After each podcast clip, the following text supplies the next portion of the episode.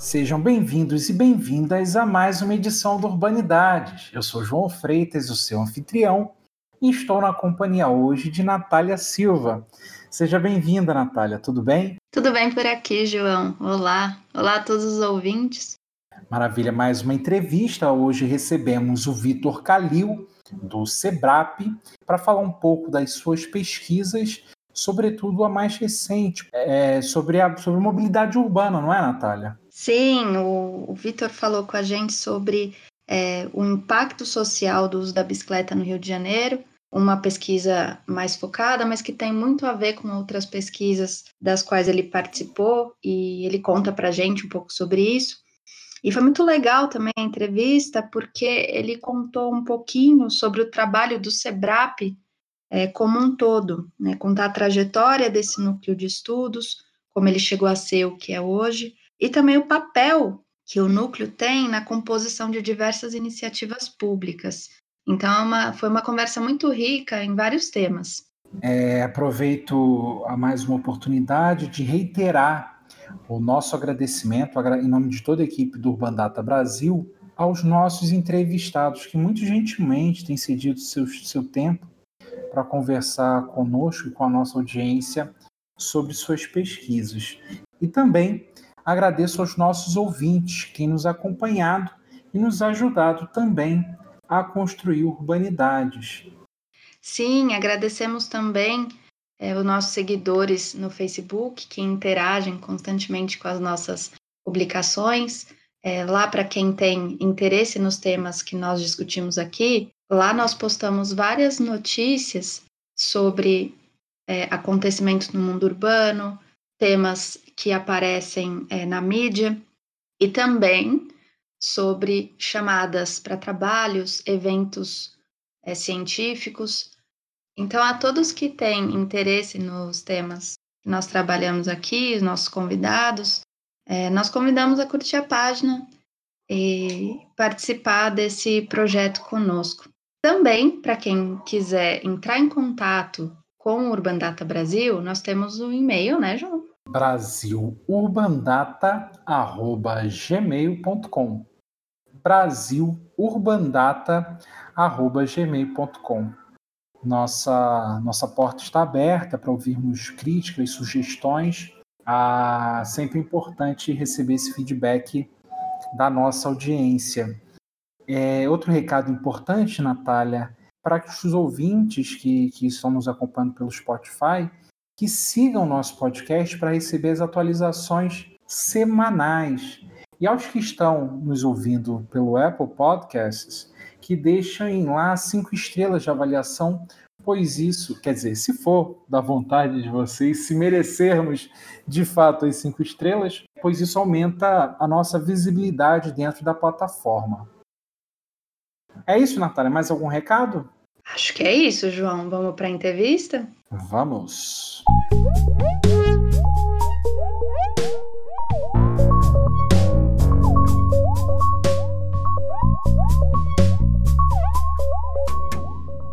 Começando mais uma entrevista do Urbanidades, eu, João Freitas, o seu anfitrião, estamos hoje com, com a estreante aqui na bancada, a Juliana Oliveira. Tudo bom, Juliana? Tudo bom? Oi, gente. Prazer, Juliana. Hoje, para nós, é uma honra muito grande, pois estamos recebendo Vitor Calil para conversar sobre a publicação Impacto Social do uso da bicicleta no Rio de Janeiro, bem como as iniciativas intelectuais do SEBRAP de pesquisas relacionadas à mobilidade urbana. Tudo bem, Vitor? Como vai? Tudo bem, obrigado pelo convite. É um prazer estar participando do Urbanidades. A honra é toda nossa, Vitor. Geralmente, quando começamos, pedimos para que os nossos entrevistados se apresentem, contem um pouco da trajetória profissional. Eu vou falar um pouquinho da minha trajetória e daí eu falo um pouco da trajetória do Sebrap também, bem brevemente. Eu sou, na realidade, a minha graduação ela não é em ciências sociais ou na área de ciências sociais. Eu fiz graduação em turismo na Unesp. Durante a, a graduação, eu participei de uma iniciação científica, fiz uma iniciação científica que tinha muito a ver com sociologia do trabalho. E após a graduação, depois de cair no mercado de trabalho, de turismo, eu vi que não era exatamente a linha que eu gostaria de atuar. Fui buscar fazer uma pós-graduação, um mestrado, mais próximo da área que eu tinha usado como instrumental na minha iniciação científica e era a sociologia. E aí eu acabei caindo lá da sociologia, especificamente sociologia econômica. Aí eu fiz o mestrado na USP, na FEFELESH, com a professora Marcia Lima. E a convite do professor Álvaro Comin, eu comecei a integrar um grupo de estudo no SEBRAP lá em 2009. Foi quando eu comecei a trabalhar no SEBRAP e a trabalhar mais especificamente como pesquisador, entrei como assistente técnico pesquisa e me mantive lá até hoje. O SEBRAP é uma instituição que está completando 50 anos esse ano, de 2019. O SEBRAP foi fundado em 1969 por professores expulsos da universidade durante a ditadura militar. O SEBRAP é uma espécie, foi naquele momento, uma espécie de lugar livre para eles poderem fazer as pesquisas e tocar os estudos da forma como eles gostariam e sem a, a pressão que o regime militar ele exercia sobre a universidade, sobre toda a produção intelectual da época. E o SEBRAP, ele foi, ele, ele, na verdade, ele é composto de diversos núcleos, não é só o nosso núcleo. Então, você tem núcleo de direito e democracia, tem o núcleo que estuda política de drogas, tem núcleo que estuda demografia. E o nosso núcleo, o núcleo de desenvolvimento, ele tem estudos em diversas áreas, é, como tecnologia, algumas pesquisas mais aplicadas e também desenvolvemos estudos na parte de mobilidade urbana, que são feitos. Na verdade, no ano que eu entrei, é, começaram a ser pensados os projetos sobre mobilidade urbana.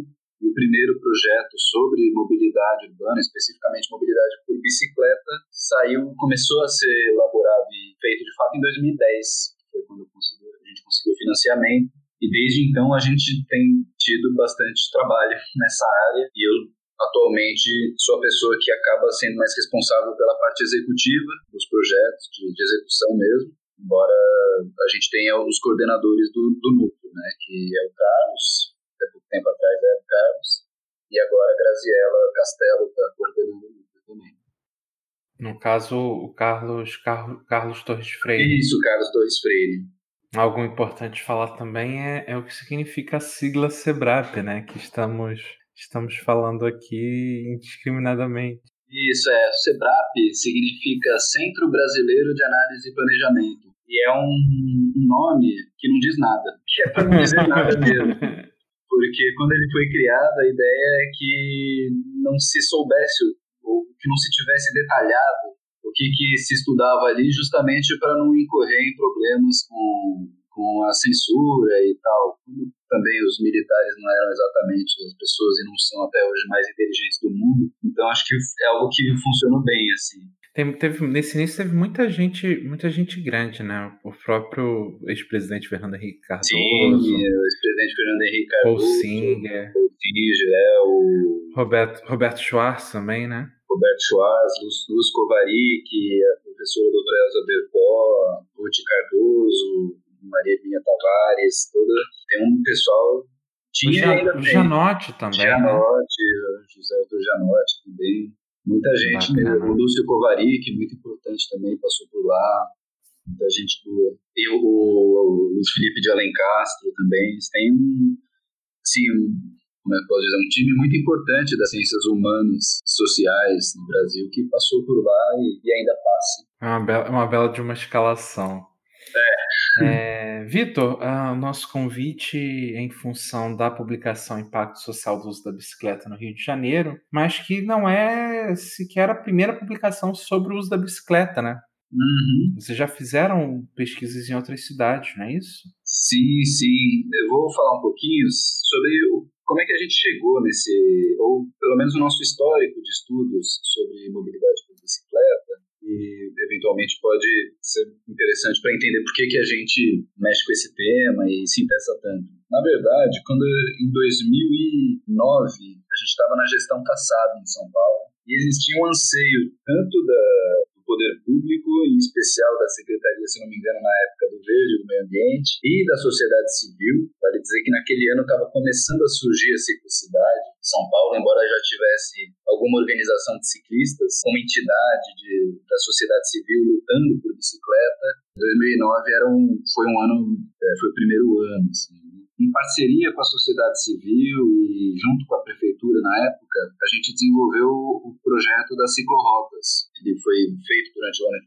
2010 e lançado em 2011. Naquele momento, a gente não tinha uma, uma discussão sobre bicicleta tão desenvolvida na cidade, embora a gente já tenha material sobre projeto cicloviário desde o finalzinho da década de 70, a gente, essa era uma discussão que ficava muito no gabinete e pouco na sociedade civil, pelo menos na sociedade civil não se dava de maneira tão aberta. E as ciclorotas eram, era um mapa, na época, que a gente fez junto com a sociedade civil, criou a metodologia, que mostrava para a população, ou para quem quisesse pedalar, não apenas para os ciclistas, pistas, quais eram as rotas mais tranquilas na cidade para se fazer de bicicleta. Então, onde tinha, a gente mapeou onde tinha ônibus, onde tinha clive, declive, onde você tinha cruzamentos perigosos, colocou algumas facilidades para o ciclista, tinha bicicletário, bicicletaria.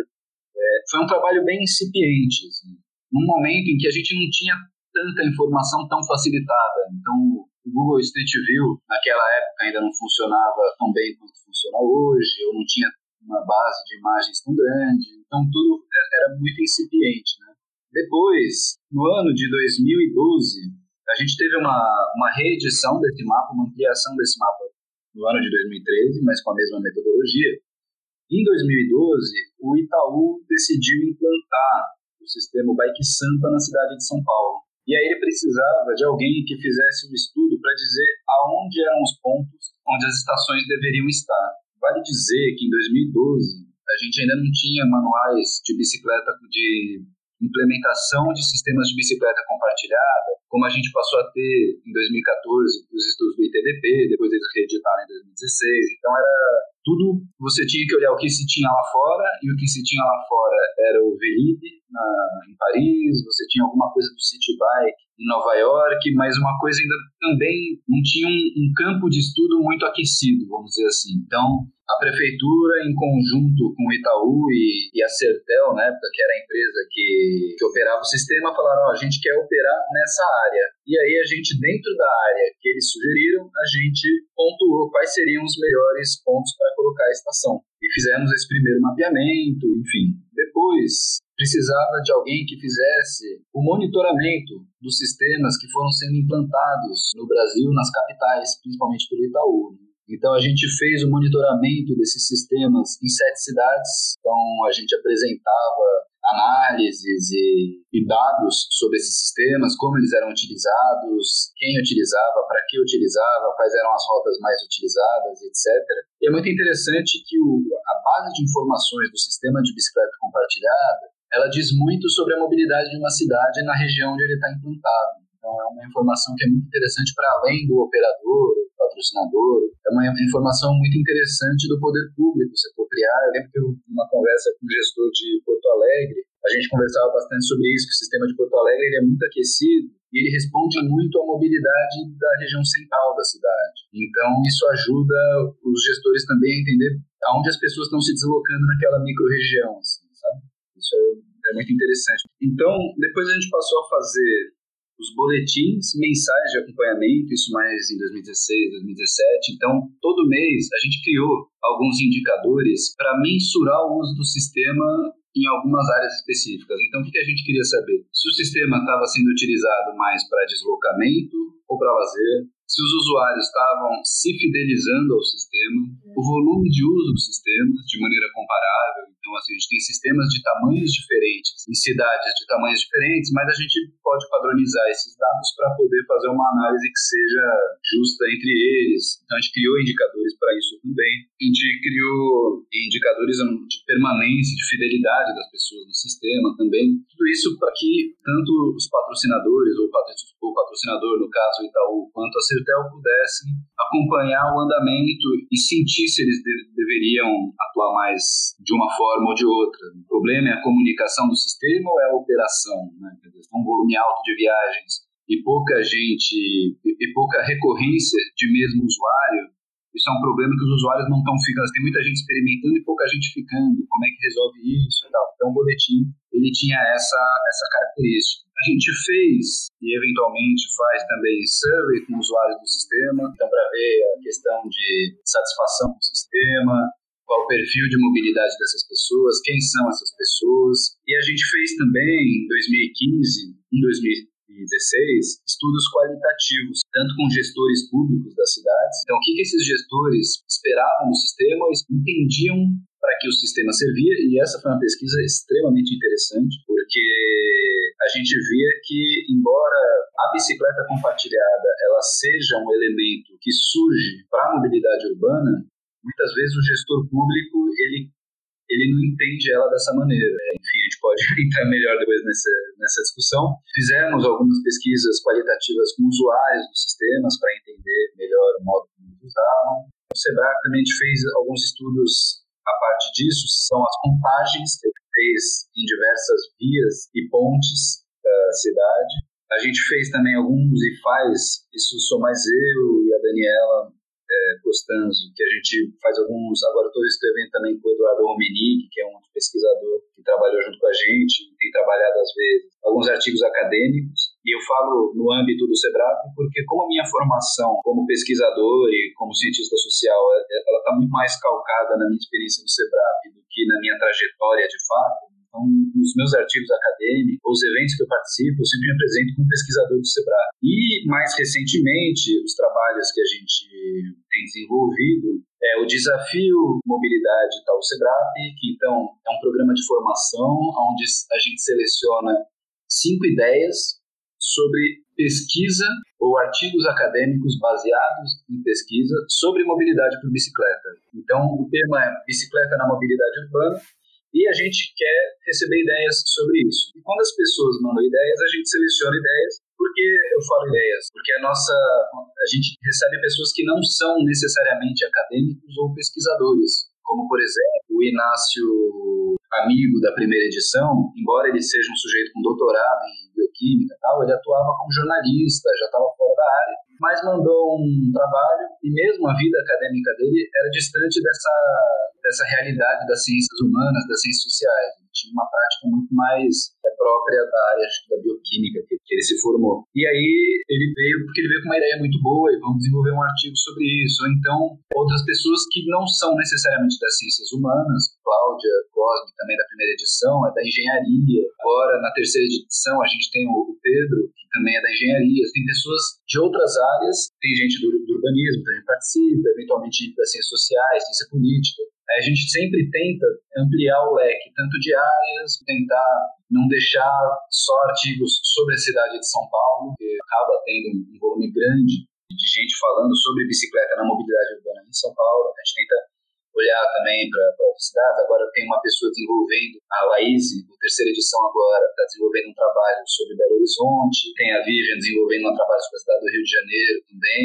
E uma diversidade temática também. Então, assim, a gente tem gente desde trabalhando com dados para calcular acessibilidade, até, por exemplo, o trabalho da Vivian, que é uma etnografia, um trabalho super aprofundado do ponto de vista etnográfico para entender um circuito de economia ciclo-feminino que tem no centro do Rio de Janeiro, das mulheres que usam a bicicleta para vender seus produtos e como elas se organizam, como elas percebem a cidade, o uso da bicicleta, pode ou não ser um elemento fundamental, enfim, como é a percepção delas em relação a esse trabalho e ao uso da bicicleta. Então, o desafio, ele vem, e a ideia do desafio, sei que não é o principal elemento aqui, mas ele vem de uma informação que é o campo de estudo de bicicleta na mobilidade urbana, ele é um campo nascente. Então, assim, ele começou a, a gente começa a ter alguns estudos fora do Brasil sobre isso. Na década de 90, mas ainda muito espaçada. A partir dos anos 2000 que você começa a ter uma produção científica internacional mais forte e no Brasil mesmo, o que a gente tem é principalmente a partir de 2010, 2011, talvez até 2012, que a gente começa a ter um, um volume maior de pessoas se interessando pelo tema e trabalhando no tema. Então é um tema ainda que carece de estudos, carece de gente falando sobre ele, de conectando a bicicleta com estudos de mobilidade mais amplos e tal. Inclusive, um dos estudos agora da terceira edição é da Gláucia Guimarães, que ela está fazendo uma bibliometria da bicicleta, ou dos estudos acadêmicos sobre bicicleta no Brasil. Então, ela tenta mapear em que momento, quais são os temas desses estudos, etc.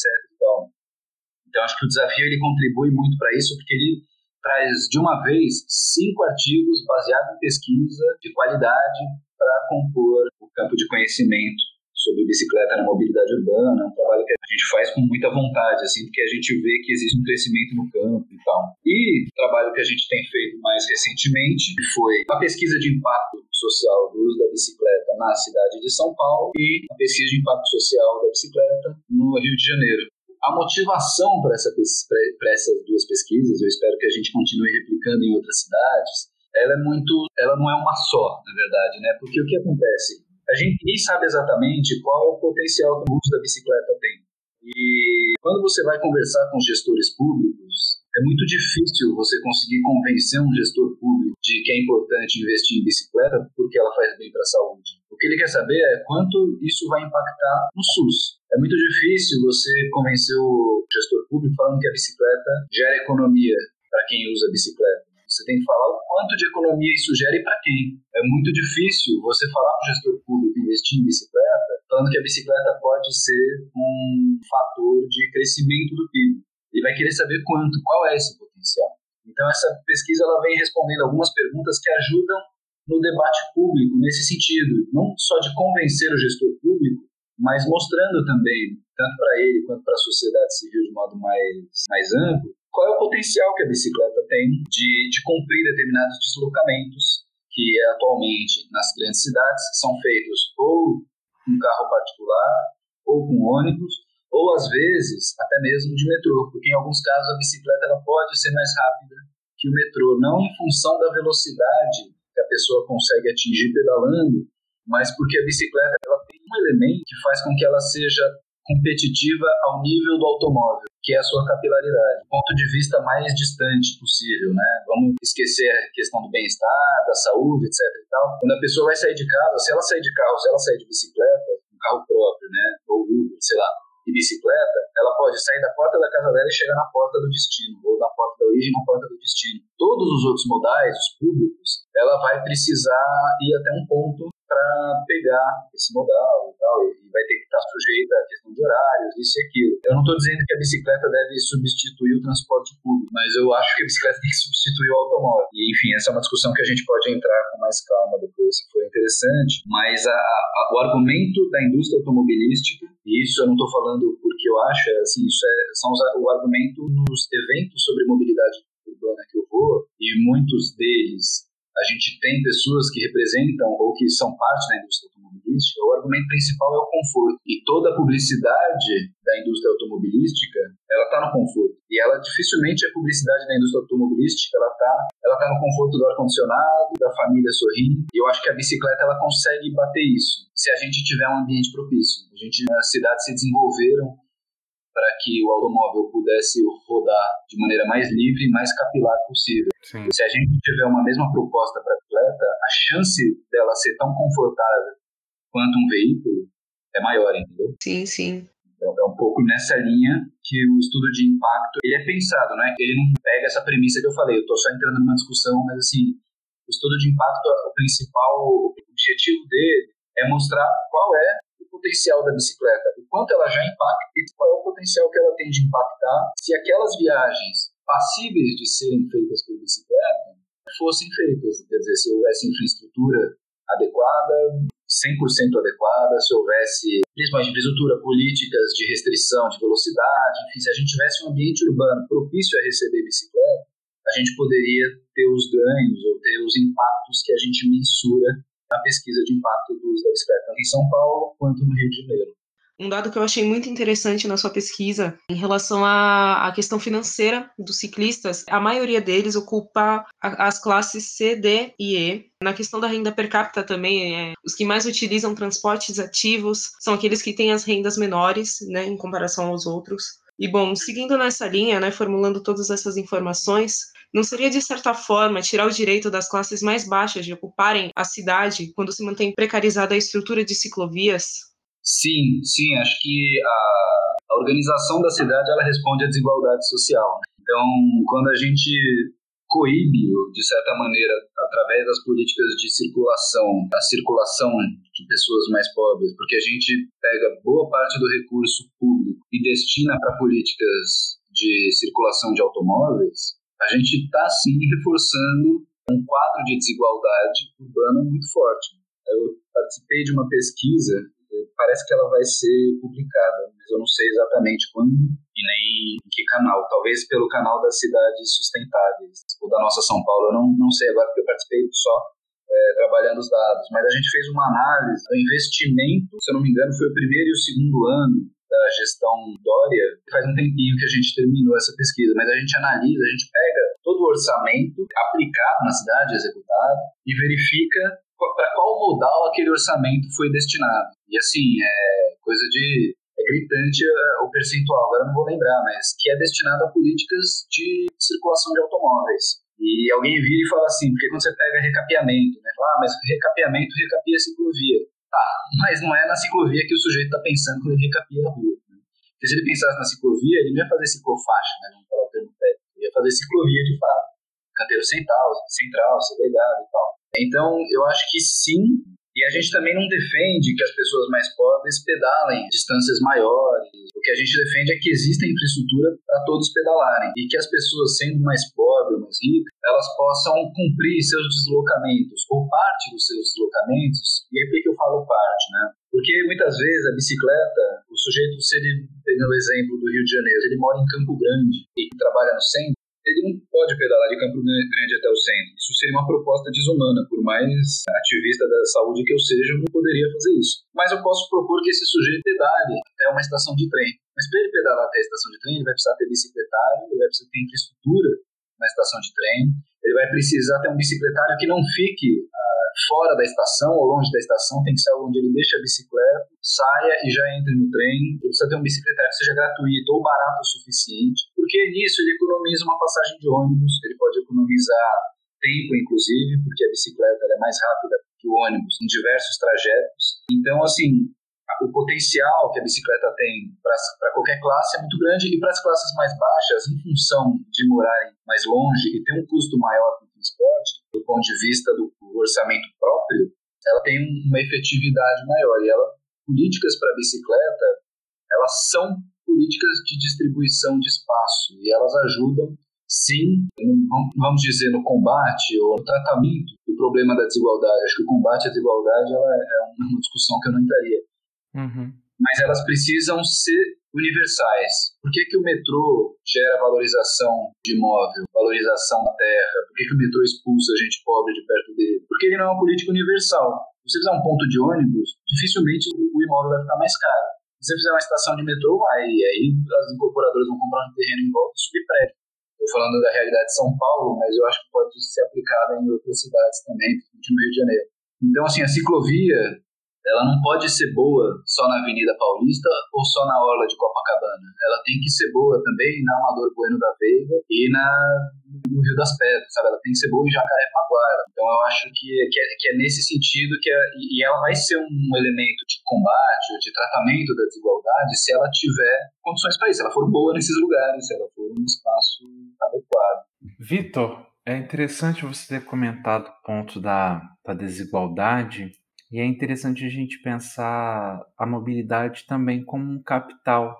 E, por definição, ele não se distribui de maneira equânime. Como que você avalia essa diferença de como se oferece infraestrutura e condições em algumas zonas das, das cidades para o uso da bicicleta, geralmente essas zonas mais, mais abastadas, quando a bicicleta é utilizada pelo lazer, em função de, de atividades de lazer majoritariamente. Em outras regiões em que a bicicleta é, é utilizada digamos, por necessidade de mobilidades, por necessidade de deslocamentos diários, não ter essa estrutura. Como isso se dá no Rio de Janeiro e também em São Paulo? Eu acho que, como é que eu posso dizer, eu concordo em parte com essa afirmação e discordo em parte. Eu acho que tem, assim, a bicicleta, ela é usada para deslocamento em áreas abastadas também mesmo no entorno de parques ou, por exemplo, na hora do Rio de Janeiro, a gente tinha que, do sistema do Bike Rio, isso em 2015, se não me engano. Cerca de 70% das viagens realizadas naquela região, 70, 75% das viagens naquela região, elas eram para deslocamento. Embora você tenha um volume grande de viagens para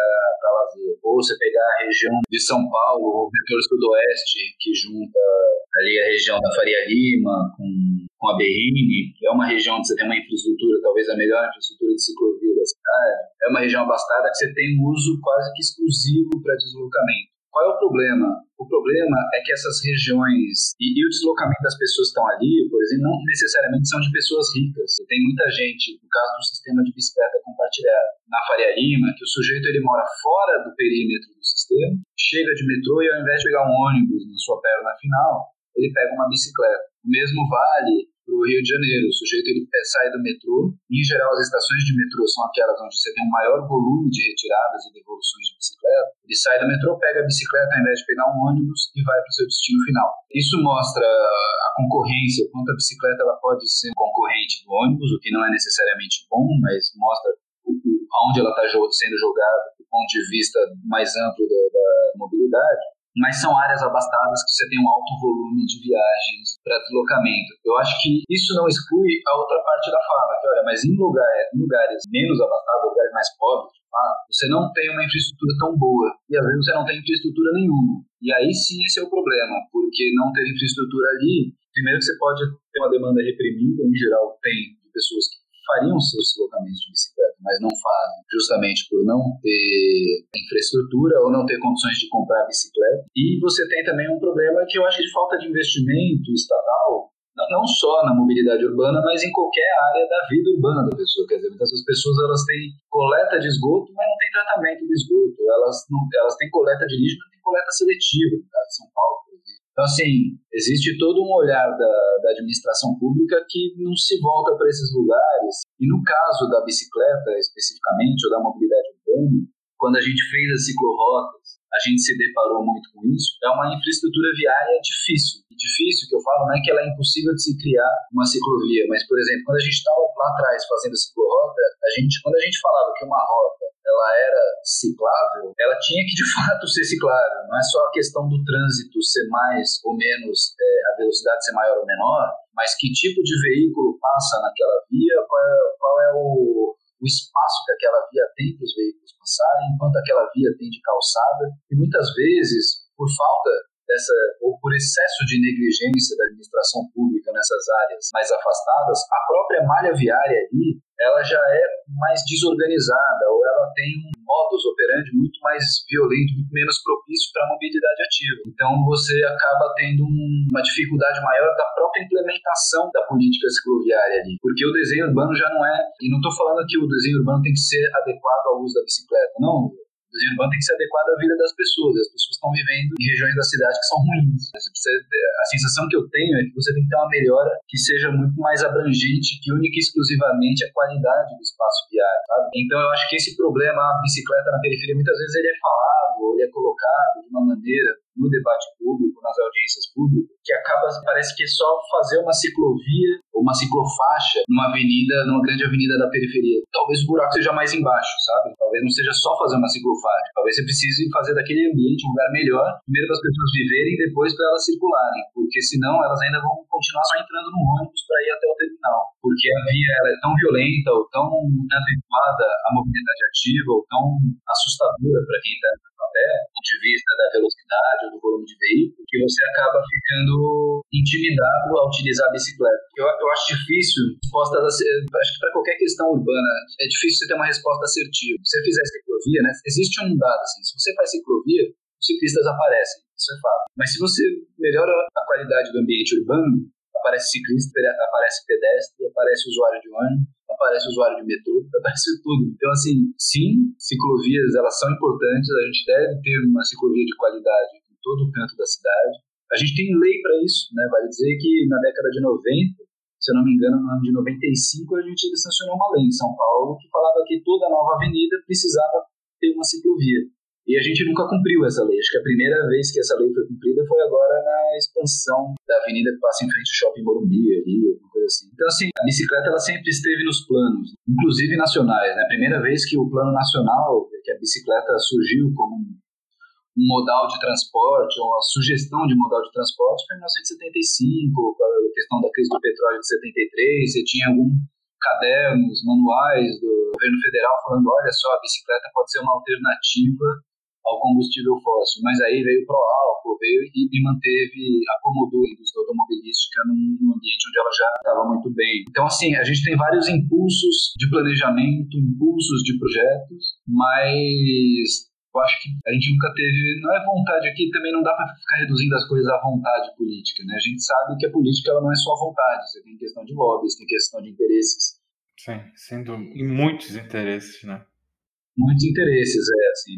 Vontade política é importante, é, e ela é determinante, mas a gente sabe que tem muito mais coisa por trás, assim, sabe? Eu acho que recentemente, principalmente com o fortalecimento do discurso ambiental, da, da redução de emissões, e com maior adoção da bicicleta por outras cidades do mundo, e o modo como essas cidades foram se colocando como smart cities ou cidades modelo, com o uso da bicicleta. Ah, Copenhague é uma cidade maravilhosa, todo mundo anda de bicicleta, Amsterdã, São Paris, né?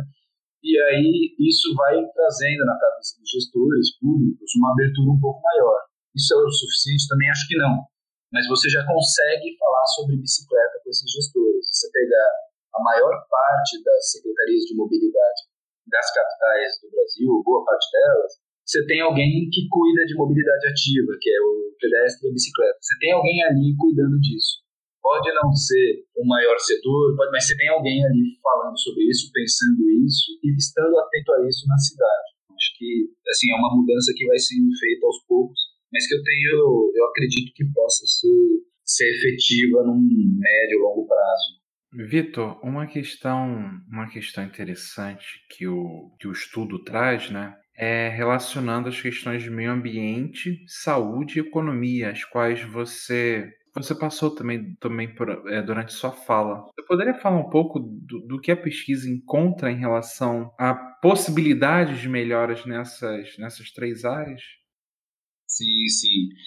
É só falar um pouco, explicar mais ou menos como o estudo é montado. Quando a gente desenhou a metodologia dessa pesquisa, a gente queria mostrar o impacto por duas, duas frentes. O impacto individual, ou seja, quanto a bicicleta ela pode impactar na vida da pessoa, e impacto social, ou seja, quanto o uso mais massivo da bicicleta pode beneficiar ou impactar a sociedade como um todo. E para isso a gente definiu três áreas, que são essas que você falou: meio ambiente, saúde e economia. Né? A gente desenhou uma metodologia que permite que o estudo seja aplicado em qualquer cidade brasileira. que eu falo qualquer cidade brasileira? Porque a gente se utiliza de dados que são públicos para fazer algumas estimativas. Então, se eu quiser aplicar essa pesquisa em São Paulo, dá, no Rio de Janeiro, dá, Fortaleza eu posso aplicar, ou se eu quiser aplicar em Ribeirão Preto, eu também posso. Se eu quiser aplicar essa pesquisa em Ananindeua, no Pará, posso também. Então, porque são dados que vêm de bases, parte dos dados vem de bases Associado a isso, a gente faz um survey representativo para cidades onde a gente aplica pesquisa. Mas a gente, o questionário que a gente constrói, isso, é um pouco da cozinha da pesquisa, mas a gente sempre gosta de contar, a gente não criou a metodologia das estimativas. A gente olhou aonde as pessoas estão fazendo estudos de impacto e adaptou esses estudos para a realidade da bicicleta. Então, a gente teve um trabalho de quatro, cinco meses, onde a gente discutiu muito as pesquisas que a gente leu sobre impactos de saúde em diversas áreas, impacto economia em diversas áreas, e o nosso questionário, quando a gente vai a campo, ele é um pouco de várias coisas. Então, ele tem um questionário, é uma versão reduzida da pesquisa de orçamento familiar, que é aplicado pelo IBGE. Ele tem uma versão reduzida do IPAC, que é o questionário de, de internacional de atividade física. É, ele tem, uma boa parte dele reproduz questionário do metrô, que pega as origens e os destinos das pessoas. Então, a gente quis montar um, um instrumento bem seguro para poder fazer essa pesquisa. Dado isso, os achados, né, os principais achados, então falando mais sobre o Rio de Janeiro, né, no meio ambiente, na questão individual, ou seja, quais são os impactos individuais, é a sensação que a pessoa tem ao se deslocar pela cidade. E como o nosso estudo é montado, ele tem uma amostra representativa para a cidade como um todo e um grupo de controle, que a gente chama, um grupo de comparação de ciclistas. Como a gente monta esse grupo de ciclistas? A gente capta que a nossa amostra é um sorteio de setores censitários. Para que o nosso grupo de ciclistas ele seja comparável com a cidade, a gente capta o ciclista no setor censitário vizinho. Por quê? Porque daí eu não pego só o ciclista da Zona Sul, no Rio de Janeiro, no caso, ou só o ciclista de Pinheiros, em São Paulo, porque daí eu só vou ter resposta positiva de fato, só vou ter uma amostra muito enviesada. É, então, embora o nosso grupo de ciclistas ele não seja representativo para os ciclistas, porque ele é um grupo muito pequeno, ele serve muito bem como comparação quando a gente mostra a população do Rio de Janeiro, que aí sim é representativa estatisticamente para a população do Rio. Então, por exemplo, no caso das experiências dos deslocamentos, os ciclistas, eles apresentam uma proporção maior de pessoas que têm é, sensações positivas nos seus deslocamentos, como relaxamento, prazer, satisfação durante os deslocamentos. Isso acontece tanto no Rio como em São Paulo. No caso das sensações negativas, os ciclistas eles apresentam uma menor frequência de, de sensações negativas, como estresse, insegurança, desconforto, um dado muito interessante no caso do Rio de Janeiro e, e de São Paulo também é que os ciclistas eles tendem a ser pessoas que ocupam mais o espaço público.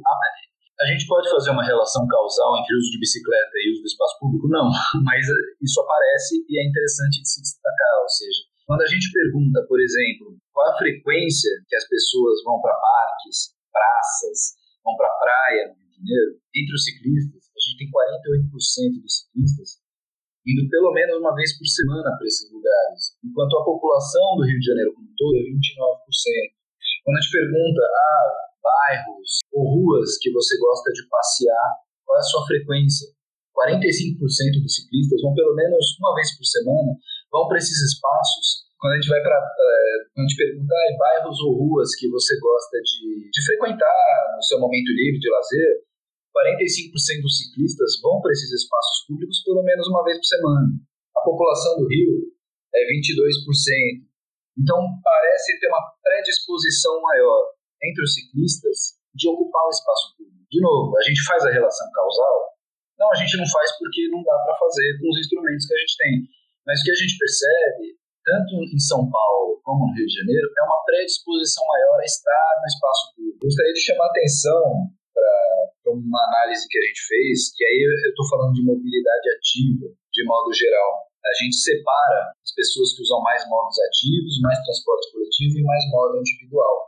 E aí, quando a gente pega as pessoas que usam mais modos ativos, e aí eu estou falando de pessoas que usam mais bicicleta, tanto bicicleta quanto mobilidade a pé, eu acho interessante quando a gente fala sobre insegurança e medo de assalto, roubo. E a frequência com que essas pessoas sentem medo é muito menor do que as pessoas que estão tanto no transporte coletivo como no motorizado individual.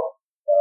O fato, entretanto, é que o volume de assalto, o volume de roubo, quando você pega os dados públicos de segurança no Rio de Janeiro, volume de roubo a pedestres é assim muito maior do que o volume de roubo a motoristas de carro. Eu falo roubo e não furto porque a pessoa precisa estar presente e tal. Só que eles são os que menos sentem medo.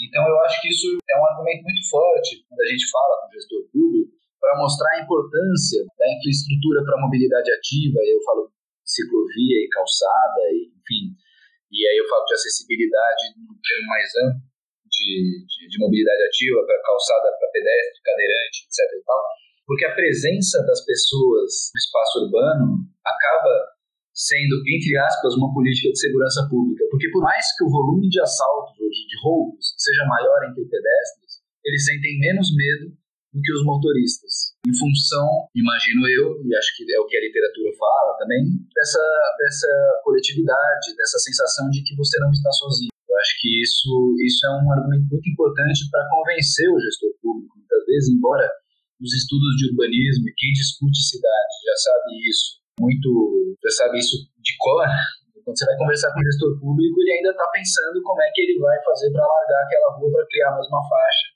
para não fazer congestionamento. E a gente já sabe, tanto de estudos do planejamento urbano quanto da engenharia de transporte, que você criar uma faixa mais, você cria mais uma faixa parada e não dilui a, a circulação dos veículos. Então, acho que a pesquisa ela traz no impacto individual do uso da bicicleta esse, essa coisa muito, muito forte, que é uma relação melhor com a cidade. Os ciclistas parecem ter uma relação melhor com a cidade e como são diversas diversos elementos questionados, a gente tem uma segurança de que essa diferença é efetiva. Um detalhe, quando a gente vai fazer essa pesquisa, eu não falo para o ciclista, né, a gente orienta a equipe de campo e fica muito atento a isso, ele não fala, responde para mim uma pesquisa sobre bicicleta, responde, a gente faz a pesquisa, é uma bateria de perguntas, e a pessoa não sabe se a pesquisa é sobre mobilidade, a gente fala sobre mobilidade sim, mas a gente pergunta sobre violência na cidade, o impacto social do uso da bicicleta no meio ambiente, a gente estima por meio da emissão de CO2, ou seja, quanto poderia ser deixado de emitir de CO2 se as viagens pedaláveis fossem realizadas de bicicleta. o que, que são viagens pedaláveis? Esse é um conceito importante no nosso trabalho. A gente não supõe que qualquer pessoa poderia pedalar. A gente não supõe que qualquer viagem seja pedalável. Mas a gente supõe que existem determinadas características das viagens que poderiam ser feitas de bicicleta, sim. Viagens mais curtas por pessoas mais jovens. Isso significa que viagens mais longas e pessoas mais velhas não podem pedalar? Não. O que a gente precisa é ter uma categoria conservadora para a gente dar materialidade e realidade para os dados que a gente traz. Óbvio que viagens longas podem ser feitas de bicicleta, mas eu não posso sugerir isso num debate público. Então, o que, que a gente criou? Baseado principalmente nos estudos da Transport for London, de, da Inglaterra, da, de Londres, né? E no, nos estudos do Inácio Amigo, que participou da primeira edição do desafio, a gente adequou, fez uma readequação de categorias de viagens pedaláveis. Então, a gente tem viagens facilmente pedaláveis e viagens pedaláveis. Então, as facilmente pedaláveis têm até 5 quilômetros, são realizadas das 6 da manhã às 8 da noite e, as, e, e por pessoas de até 50 anos. E as viagens pedaláveis são, têm até 8 quilômetros e têm as mesmas características, das 6 às 8 da noite e por 50 anos. Isso, eu estou dizendo que se a gente tivesse uma infraestrutura para bicicleta boa nas cidades, a gente poderia ter esse potencial atingido. Tá? Vale dizer que no Rio de Janeiro a gente tem praticamente 50% das viagens pedaláveis ou facilmente pedaláveis. 41,3% das viagens são facilmente pedaláveis. Ok, a gente tem muitas dessas viagens que são feitas a pé. A gente não quer que elas sejam feitas de bicicleta, as pessoas têm que andar a pé. Mas vale dizer que você tem muita viagem pedalável dentro dos próprios modais das viagens realizadas de motorizada individual ou mesmo de ônibus. Dado isso, a gente analisou qual dessas viagens que são realizadas de ônibus e que são realizadas por motorizados individuais poderiam ser feitas de bicicleta. Então a gente vê, por exemplo, que das viagens realizadas por motorizados individuais, 40% delas são facilmente pedaláveis e 11% delas são pedaláveis, ou seja, eu tenho 51% de viagens realizadas por motorizados individuais que poderiam ser trocadas por bicicleta se eu tivesse infraestrutura é, se fosse seguro pedalar do ponto de vista de segurança pública, e isso geraria uma redução na emissão de CO2 de até 9%.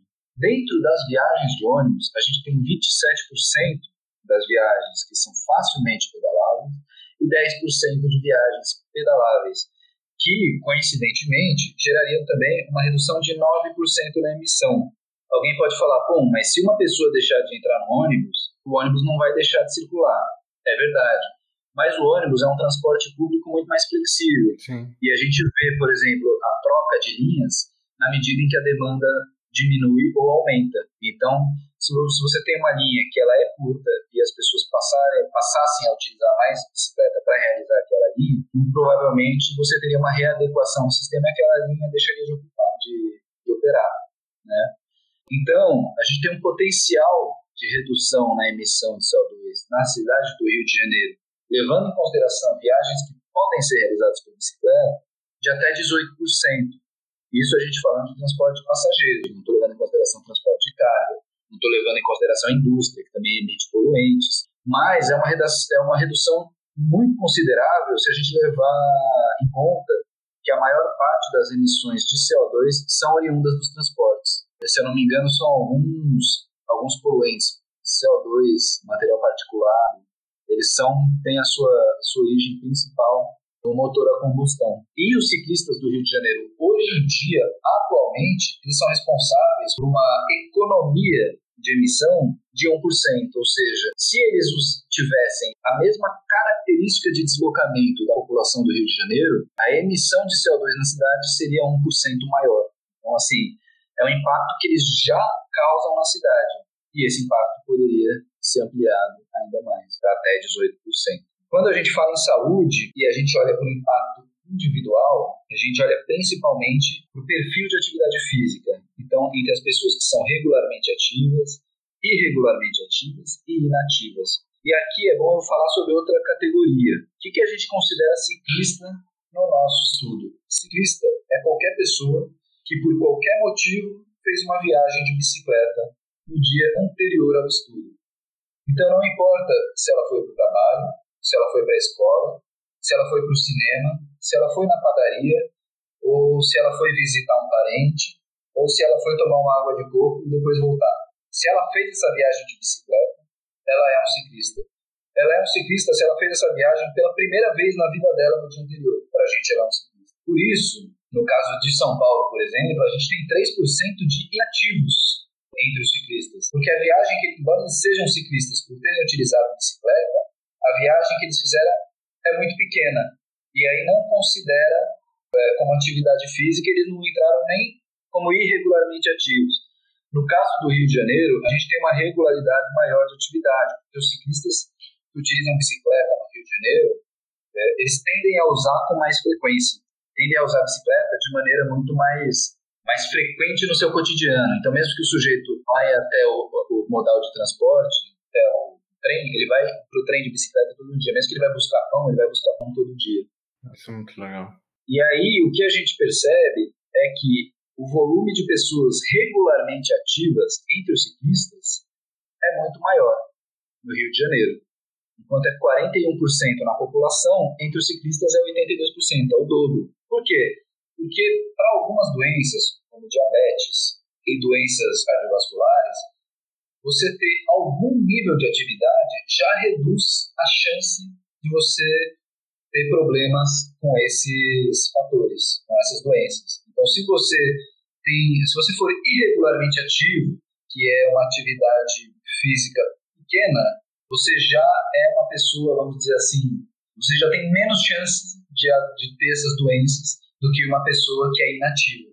Então, mesmo que a bicicleta não te faça uma pessoa regularmente ativa, que é uma pessoa que se exercita pelo menos três vezes por semana, por pelo menos 20 minutos, fazendo um exercício vigoroso, que a gente chama, onde a respiração fica acelerada, tudo, mesmo que você não tenha esse perfil, mesmo que seja uma atividade irregular, ela já te traz algum benefício. E isso resulta, quando a gente fala do impacto social, em um decréscimo ou em uma economia nos gastos do SUS com essas doenças, com doenças cardíacas e com diabetes. No Rio de Janeiro, essa economia é de 7,7 milhões de reais, o que significa uma economia de, de 19% aproximadamente, ou quase 19% do gasto no SUS com essas doenças. Essas doenças, elas levam em consideração internações e gastos hospitalares, ou seja, a gente não está colocando na conta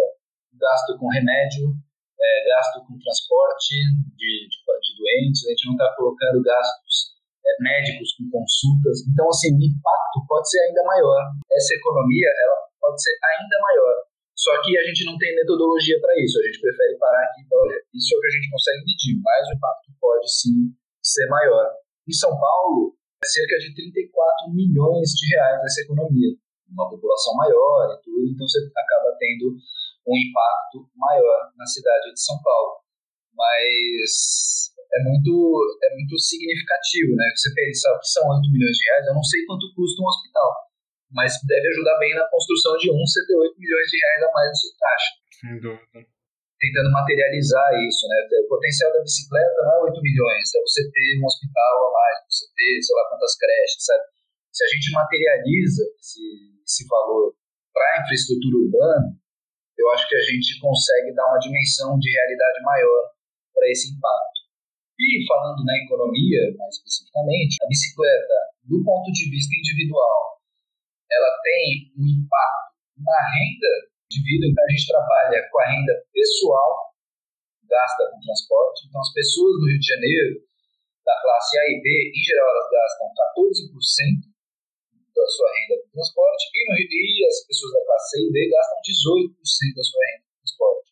Como a gente tem padrões de mobilidade, perfil de mobilidade diferente, um usa mais carro particular, outro usa mais transporte público, esses números parecem próximos quando a gente toma em porcentagem. Mas o fato é que, por exemplo, a adoção da bicicleta nos deslocamentos pela classe C e D, seja para acessar o transporte público, seja para realizar sua viagem total, muitas vezes pessoas elas não fazem viagens só para trabalho ou só saem de casa para ir trabalhar e voltam. Elas precisam ir no mercado, elas precisam ir na padaria, elas precisam ir visitar um parente e essas viagens são mais curtas e elas pegam ônibus para fazer isso. Elas podiam fazer isso de bicicleta, porque em geral é uma viagem que circula dentro da própria região. Você teria um acréscimo, um acréscimo médio de 151 reais na renda das pessoas da classe D. Isso significa 15% do salário mínimo. Isso pode significar para uma pessoa que ganha um salário mínimo, um 14 salário. Então, assim, pode parecer um impacto pequeno quando a gente olha ou com um olhar de quem é classe média, média alta, ou um olhar mais específico naquele mês. Mas se a gente pegar no agregado do ano, a gente está falando de quase 1.600 reais. E para uma pessoa que ganha R$ 1.000, 998, que é o salário mínimo, isso é um impacto importante, sim. Né? Ele e, de novo, 151 é a média. Para algumas pessoas, isso poderia ser mais. Quando a gente fala do impacto social do uso da bicicleta, a gente usa uma metodologia que trabalha com a, o ideal, a ideia, o, conceito de produção sacrificada, que é enquanto a pessoa perde de tempo no trânsito, poderia ser transformado em PIB. Não necessariamente porque ela vai trabalhar aquele tempo, mas porque aquele tempo livre, alguma atividade ela faz. Na medida em que ela faz alguma atividade, ela tende a gerar PIB, seja comprando, produzindo, circulando pela cidade, de alguma forma ela pode afetar o PIB. E a mensuração desse, desse afeto, a mensuração dessa sensibilidade é a hora de trabalho dele. Então, como é que a gente faz isso? A gente pega todas as viagens e vê quais dessas viagens seriam mais rápidas se fossem realizadas de bicicleta. O que acontece? A gente trabalha só com viagens de motorizados individuais, ônibus e transporte sobre trilha. A gente não trabalha com viagens a pé. Então a gente, é, a gente descarta dessa análise a mobilidade ativa, por quê? Porque a bicicleta ela vai ganhar da mobilidade a pé. Mas, por princípio, a gente não quer que as pessoas deixem de andar a pé. A gente quer que as pessoas andem mais a pé. E a gente quer que as pessoas andem mais de bicicleta. Então, por exemplo, do total de viagens com até 8 quilômetros, que são ida ou volta ao trabalho, porque é só esse tipo de viagem que nesse modelo de cálculo, 19% delas seriam mais rápidas se fossem feitas de bicicleta. Tá? Isso significa 2% do total de viagens da cidade do Rio de Janeiro. Ou seja, se eu pegar 2% do total de viagens da cidade do Rio de Janeiro e, e fizesse essa, esses 2% de bicicleta, eu teria um aumento de 118 milhões no PIB. Esse é o potencial do PIB municipal. Se eu pegar as viagens de ônibus até 8 quilômetros, que são ida e volta para o trabalho, 26% delas seriam mais rápidas se fossem feitas de bicicleta. Ou seja, isso significa que em termos de velocidade, a bicicleta ela não ganha de 74% das viagens de ônibus, mas ela ganha de 26%. E se esses 26% fossem realizados de bicicleta, poderia ter um acréscimo no PIB municipal, ou eu poderia gerar no PIB municipal, que acho que é um termo mais correto, 20, 325 milhões. E como é que a gente materializa isso? Se eu pegar 325 milhões, isso significa 47 ciclopassarelas numa cidade. Eu não sei se o Rio de Janeiro tem alguma ciclopassarela. Em São, Paulo, se eu não me engano, tem uma. E o custo, em geral, é um, é um elemento que sempre está no discurso da ah, mas é muito caro e tal. Olha só, se a gente utilizasse o próprio potencial da bicicleta, a gente poderia gerar infraestrutura para a bicicleta. Quando a gente fala de 118 milhões das trocas de viagens de motorizados individuais, né, principalmente de carro e moto, a gente fala que poderia ser trocado por bicicleta, tudo, oh, geraria 118 milhões no PIB. Isso é recurso para construir cerca de 470 quilômetros de, faixa, de ciclofaixas e ciclovias, que é o que foi implantado durante a gestão Haddad no programa de expansão das ciclovias e ciclofaixas da cidade. Ou seja, seria é como se você a própria bicicleta financiasse de alguma forma, óbvio, é, indireta, a sua expansão na cidade. Uhum. Mas é dado, se a gente trocasse todos os modais motorizados, e aí eu coloco o motorizado individual e os motorizados públicos sobre trilhos e sobre pneus. A gente poderia ter um acréscimo de até 525 milhões PIB, ou poderia gerar 525 milhões no PIB, que pode não parecer nada em termos de PIB municipal, como a gente vê no relatório, é só 0,16% do PIB municipal. Mas se a gente materializa isso, isso é um montante suficiente para comprar uma frota de 116 mil bicicletas elétricas bicicleta elétrica é um troço caro para diabo no Brasil. E se você, imagina você tendo uma frota de bicicleta elétrica de 116 mil, quer dizer, os sistemas de bicicleta compartilhada que a gente tem hoje, eles não operam com bicicletas elétricas, e eles, se eu não me engano, nas cidades, eles operam 2 mil, 3 mil, 5 mil bicicletas. Quer dizer, de repente você tem 116 a possibilidade, ó, recurso para isso. Eu também acho que você não precisaria comprar tudo isso, eu estou sugerindo. Estou dizendo assim, quando a gente materializa o potencial da bicicleta, a gente vê que ele é muito maior do que ele parece se a gente ficar pegando percentual de PIB. E aí, só mais uma vez, reforçar que a gente coloca o metrô nessa conta, porque o metrô ele tem essa questão, se ele é muito rápido, ele é muito eficiente, ele é um transporte de alta capacidade, ele é um um transporte muito pouco capilarizado, né? tanto no Rio de Janeiro como em São Paulo. Então, ele é um, um transporte de alta capacidade troncal, mas muitas pessoas usam o metrô para fazer viagens curtas, para andar duas, três estações. Então, ela tem que caminhar até o metrô por cerca de 10, 15 minutos, pegar o metrô, ficar 5 minutos ali dentro do trem, ou esperar o trem chegar, ainda mais no Rio, onde a, frequência de trens não é tão grande quanto em São Paulo, depois caminhar até o destino final. Às vezes ela gasta meia hora, 40 minutos para andar 2 km. E se ela andasse de bicicleta, ela faria em 20. Então, dependendo do tipo de deslocamento com modal de alta capacidade, a bicicleta sim ela leva vantagem. Embora a gente não esteja querendo fazer com que as pessoas deixem de usar o modal de capacidade. Porque a gente está dizendo, olha, a bicicleta ela é competitiva em diversos cenários, inclusive em cenários que levam em consideração os modais de alta capacidade. Assim, é, esse é o, acho que os destaques que eu daria em relação aos impactos que a bicicleta pode ter. Aqui a gente discutiu sobre as dificuldades de se aumentar o, o, uso da população de bicicleta e tudo mais, e como o Estado pode ajudar nisso. Eu gostaria de perguntar se, com, com o aparecimento recente né, de alguns aplicativos, as Bike Yellow, o próprio Itaú mesmo, né, como você bem citou, se isso não auxilia o incentivo ao uso de bikes pela cidade, né? Sim, isso com certeza incentiva o uso de bicicleta nas cidades. Algumas contagens, quando você pega algumas contagens do Ciclocidade, eles separam o que é bicicleta compartilhada, por exemplo, do que é bicicleta própria. E alguns pontos você tem 20% das bicicletas sendo utilizadas sendo bicicletas compartilhadas. Um dado interessante, por exemplo, quando a gente fez pesquisas com os usuários do Bike Sampa, a gente perguntava se ele usava a bicicleta antes do sistema. E, se eu não me engano, agora eu não vou lembrar o número, mas era algo em torno de 50% dos usuários do sistema não utilizavam bicicleta para deslocamento na cidade antes do aparecimento do sistema. Então eu acho que eles sim são um elemento importante de política pública e eles devem ser incentivados. Eles têm uma realidade, uma dinâmica muito própria de, de operação. E aí, por que, que eu falo? Existe um debate público muito comum de falar que os sistemas eles devem estar em todas as regiões da cidade.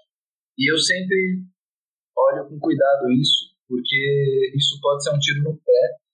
Não porque os sistemas não devem estar em todas as regiões da cidade, que eu acho que a, a, a colocação ela tem que ser diferente. As políticas públicas para bicicleta precisam estar em todos os lugares da cidade.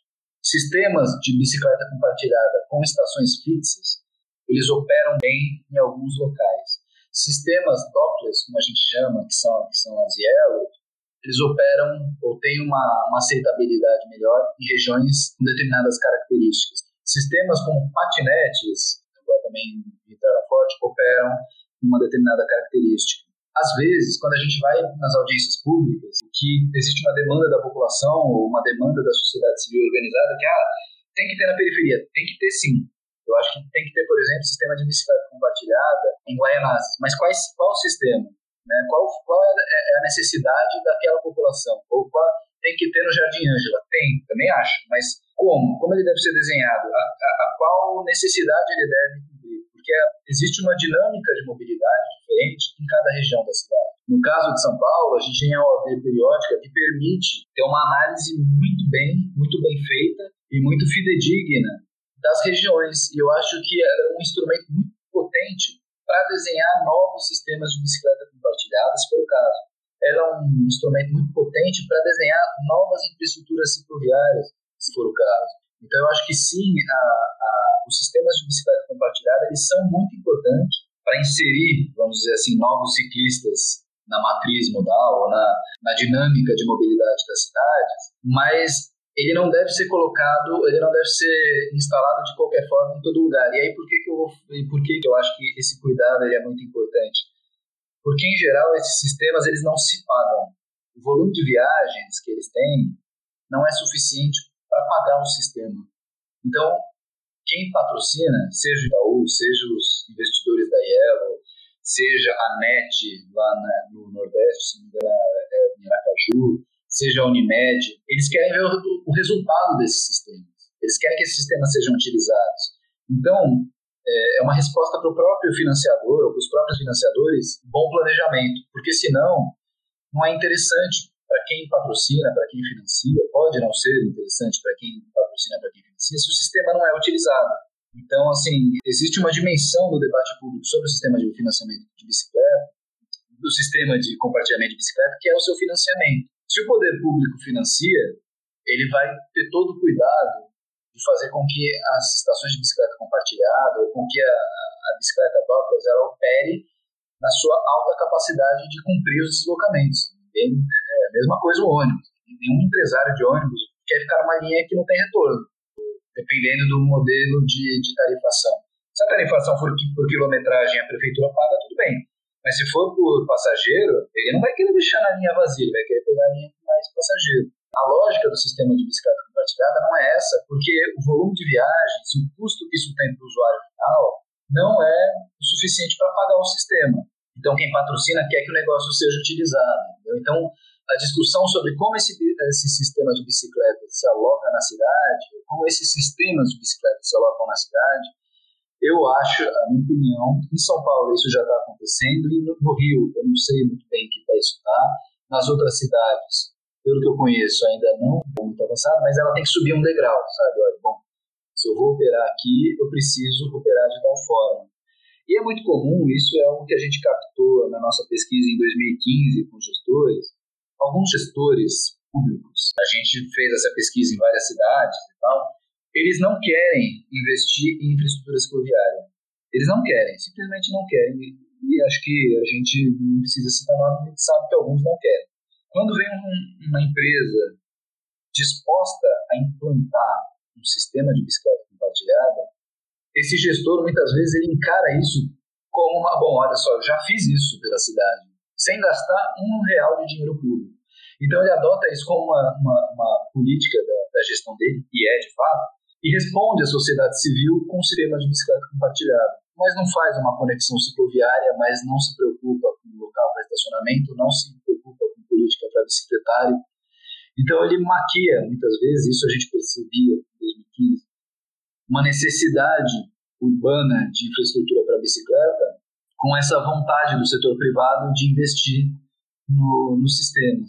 E é uma discussão que é muito quente, às vezes, entre, as, entre os, a sociedade civil organizada, o setor privado e o, o gestor público, para que ele seja incentivado, para que ele se sinta motivado a cumprir com a lei que é fazer infraestrutura para bicicleta, cumprir com a lei ou com as diretrizes, né, não sei exatamente qual é o peso de lei que isso tem, mas com as diretrizes dos planos de mobilidade urbana, que é colocar o pedestre e a bicicleta como os mais importantes da circulação na cidade.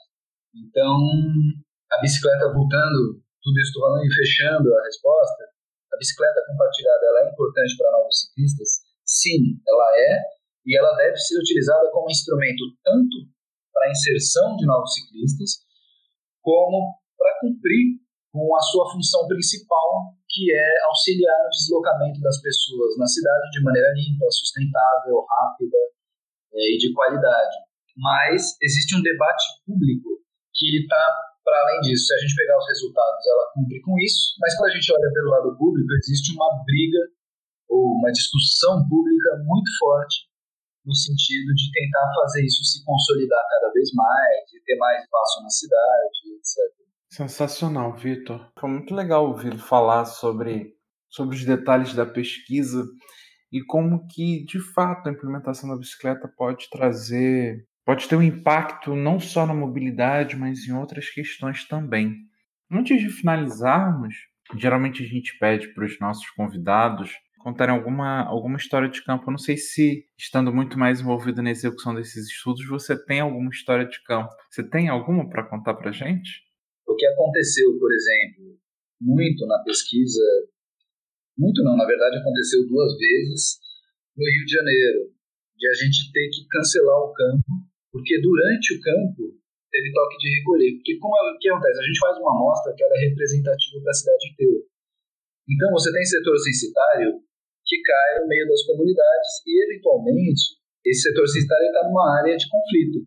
Então, por duas vezes na cidade do Rio de Janeiro, a gente teve o pesquisador ligou correndo para o supervisor de campo que me ligou correndo, falando: ah, o que, que eu faço? Porque o pesquisador, as portas baixaram, todo mundo baixou correndo, começou a ter tiroteio, o cara teve que se, que se esconder e tal. E isso aconteceu no Rio por duas vezes eu não, a gente não estava muito preparado para lidar metodologicamente com isso, mas aí, no final a gente conseguiu adequar e tal. É, o pesquisador, com toda razão, ele não quer voltar para aquela área de conflito, para continuar a pesquisa ali. E aí a gente tem que, tem que fazer um trabalho de redesenho da amostra, em alguns casos, para poder lidar com questões como essa. Eu acho que existe um tra esse trabalho prévio de construção do questionário, ele foi um trabalho muito importante Assim, é, a gente ficou quatro meses discutindo e, e é, isso é um pouco mais da cozinha da pesquisa, mas assim, a gente tem uma equipe, a nossa equipe ela tem 11 pessoas, mas da construção do questionário participaram, se não me engano, foram sete ou oito pessoas. A gente tinha brigas quase pessoais, assim, para decidir que tipo de ah, que tipo de questionário, que se, o que que a gente está considerando ciclista, o que que a gente considera bem-estar, o que que acontece? O Sebrap, a gente é muito multidisciplinar. Então, você tem gente que estuda tecnologia, sabe? Que estuda de maneira extremamente pragmática a tecnologia. Você tem pessoas que trabalham na área da cultura. Você tem pessoas que trabalham na área da economia. Você tem pessoas que trabalham na área de mobilidade urbana. Então, a gente junta todo, toda essa gente para montar um questionário. Cada um tem um referencial e uma visão de mundo muito diferente. Embora a gente trabalhe junto, a gente sabe que cada um tem uma visão de mundo muito diferente. E se a pessoa ela vai ser responsável por aquela parte da pesquisa, ela vai defender aquilo até o fim para que seja feito daquela maneira, que ela considera de fato melhor. Isso aconteceu durante quatro meses. A gente não fez nenhum inimigo, mas a gente teve discussões muito caloradas. Assim. Acho que, que também é, é algo que foi um aprendizado muito grande para todo mundo a montagem desse questionário. Assim. E agora a gente tem um instrumento que eu tenho total de segurança para falar para vocês que assim, os dados que a gente traz eles são fidedignos. Eles podem estar é, subdimensionados em função de um conservadorismo metodológico que a gente adotou para não extrapolar, né? para a gente não falar que é muita coisa. Tá? Mas eu fico muito confortável de falar, olha, de fato, a gente tem um instrumento bom de pesquisa. Enfim, acho que esse é um, um dos uma das coisas que está mais no, na cozinha da pesquisa do que exatamente no campo em si. Vitor, olha, muito obrigado pela sua, pela sua contribuição. Em nome de toda a equipe do, do Urban Data e também do Urbanidades, agradecemos a, a sua atenção e também dos demais membros do SEBRAP envolvidos na pesquisa. Deixamos aqui as nossas, as nossas portas e ouvidos sempre abertos. É, esperamos que, que voltem em outros momentos para compartilhar as pesquisas que estão em desenvolvimento. Então, deixo aqui meu agradecimento e espero que, que, que mantenhamos essa, essa nossa interlocução. Juliana, obrigado também pela parceria e seguimos juntos. Sempre. Bom, eu que, que agradeço a oportunidade de falar sobre a pesquisa. Eu adoro falar sobre a pesquisa, eu, eu sempre falo sobre ela. Eu queria deixar como mensagem final e usar a própria pesquisa para isso. Uma das perguntas que a gente faz para a população das cidades e vale dizer que essa pesquisa, reforçar que ela é representativa para as populações, é qual é a disposição que essas pessoas têm para adotar a bicicleta nos seus deslocamentos cotidianos. E tanto em São Paulo como no Rio de Janeiro, a gente tem um dado ruim e um dado bom. O dado ruim é que 50% da população não está disposta a usar a bicicleta na cidade. Não está disposta e não quer. Então, isso mostra que existe um desafio por parte de quem quer promover a bicicleta, seja o poder público, seja a sociedade civil organizada que luta para que isso aconteça, que é de convencer as pessoas de que a bicicleta é sim um modal viável de circulação e que ela traz benefícios sim para as pessoas e para a cidade. Isso não se faz só implantando ciclovia, isso não se faz só colocando bicicletário, isso não se faz só dizendo que a bicicleta é boa. Isso se faz colocando a bicicleta cada vez mais no cotidiano. Isso se faz colocando programas de conscientização, mas que não sejam faixas na rua falando respeito ao ciclista.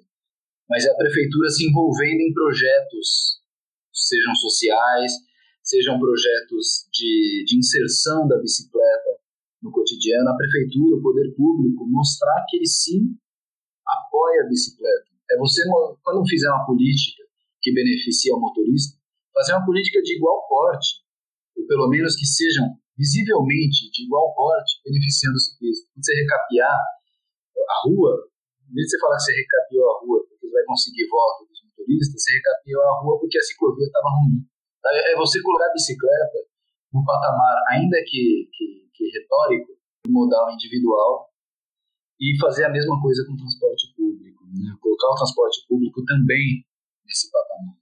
Agora, a gente tem uma boa notícia, que nas duas cidades, cerca de 30% da população, em São Paulo mais de 40%, está disposta a usar a bicicleta. Então, essa gente, basta você colocar uma infraestrutura, basta você tratar essa pessoa bem, do ponto de vista ciclístico, uhum. ela tem uma chance muito grande de se tornar um ciclista. Então a gente tem uma oportunidade que é muito boa nas cidades, as pessoas você tem um, um percentual grande da população disposto a usar a bicicleta. E eu acho que se os gestores públicos ficarem mais atentos a isso, tratarem essas pessoas melhor, eu acho que a chance delas se tornarem ciclistas é muito grande. Eu agradeço mais uma vez o espaço e a, a paciência de vocês para me ouvir falar.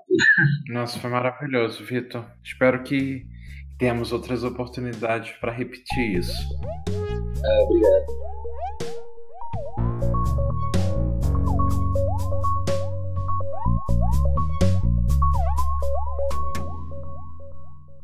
Urbanidades é produzido pelo Urban Data Brasil, banco de dados bibliográfico sobre o Brasil urbano. O Urban Data está vinculado ao Centro de Estudos da Metrópole e está sediado no Departamento de Sociologia da Universidade de São Paulo. Urbanidades é feito por bolsistas e associados sob coordenação da professora Bianca Freire Medeiros. Visite nossa página no Facebook.